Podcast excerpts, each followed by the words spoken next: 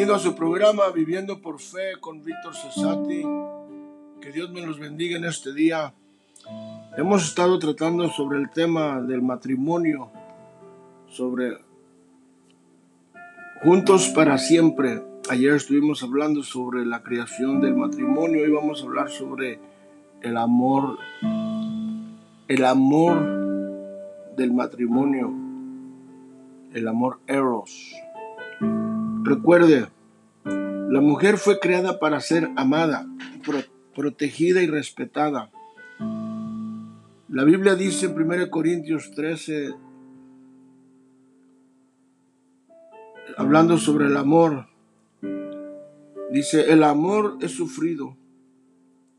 Versículos 4, el amor es benigno, el amor no tiene envidia, el amor no es ansioso, no deja de, no se envanece, no hace nada indebido, no busca lo suyo, no se irrita, no guarda rencor, no se goza de la injusticia, más se goza de la verdad.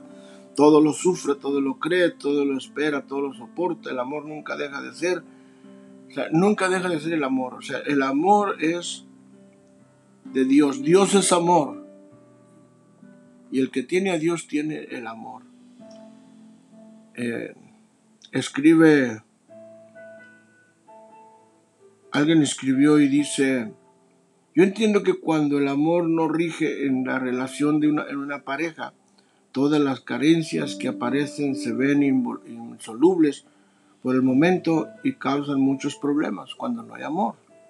Hay que entender que Dios quiere hombres satisfechos y, y no frustrados y esposas que miren a su marido con amor, no con lástima.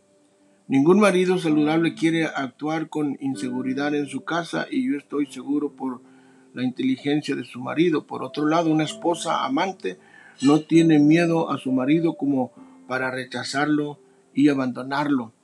De modo que cualquier problema que se haya tenido o conflicto que haya llevado a, desacuerdos y confrontaciones puede ser superado con el amor. Queremos que el Espíritu Santo inunda nuestras vidas con amor. Mira, el Espíritu Santo inunda tus vidas con amor. Esto es ir a la fuente del amor. Dios es la fuente del amor. Solo vamos a poner en este día la fuente del amor. Dios nos ayuda a ser más solícitos, sensibles, atentos, pacientes. Todo ello son ingredientes de primera clase que crean una persona amante. Estar llenos del Espíritu Santo es estar llenos de Jesucristo. Su control significa, o sea, el Espíritu Santo, su control, que Él controla también nuestro amor. Podemos controlar el amor y su flujo, mira, su flujo.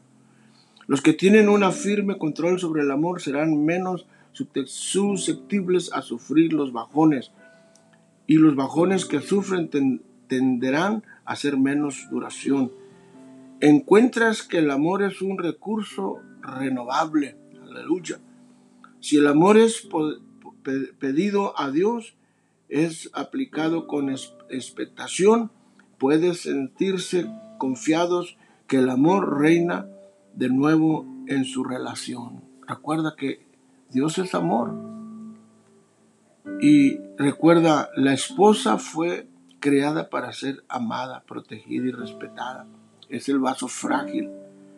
Recuerda, Dios es la fuente del amor. Si, si tú estás en un matrimonio, en una relación, eh, por años o apenas estás empezando tu, tu jornada en el matrimonio, recuerda, ve a la fuente del amor, nunca se agota, Dios es amor y de ahí viene el amor.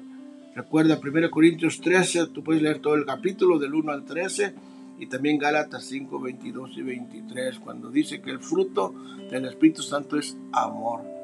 El amor de Dios nunca deja de ser. Perdón. El amor es Dios, Dios es amor. Así es que recuerda, el amor es eterno, es infinito. Ve a la fuente del amor y esa fuente es Dios. Es nunca se agota. Este es tu programa Viviendo por Fe con Víctor Cesati. Que Dios te bendiga.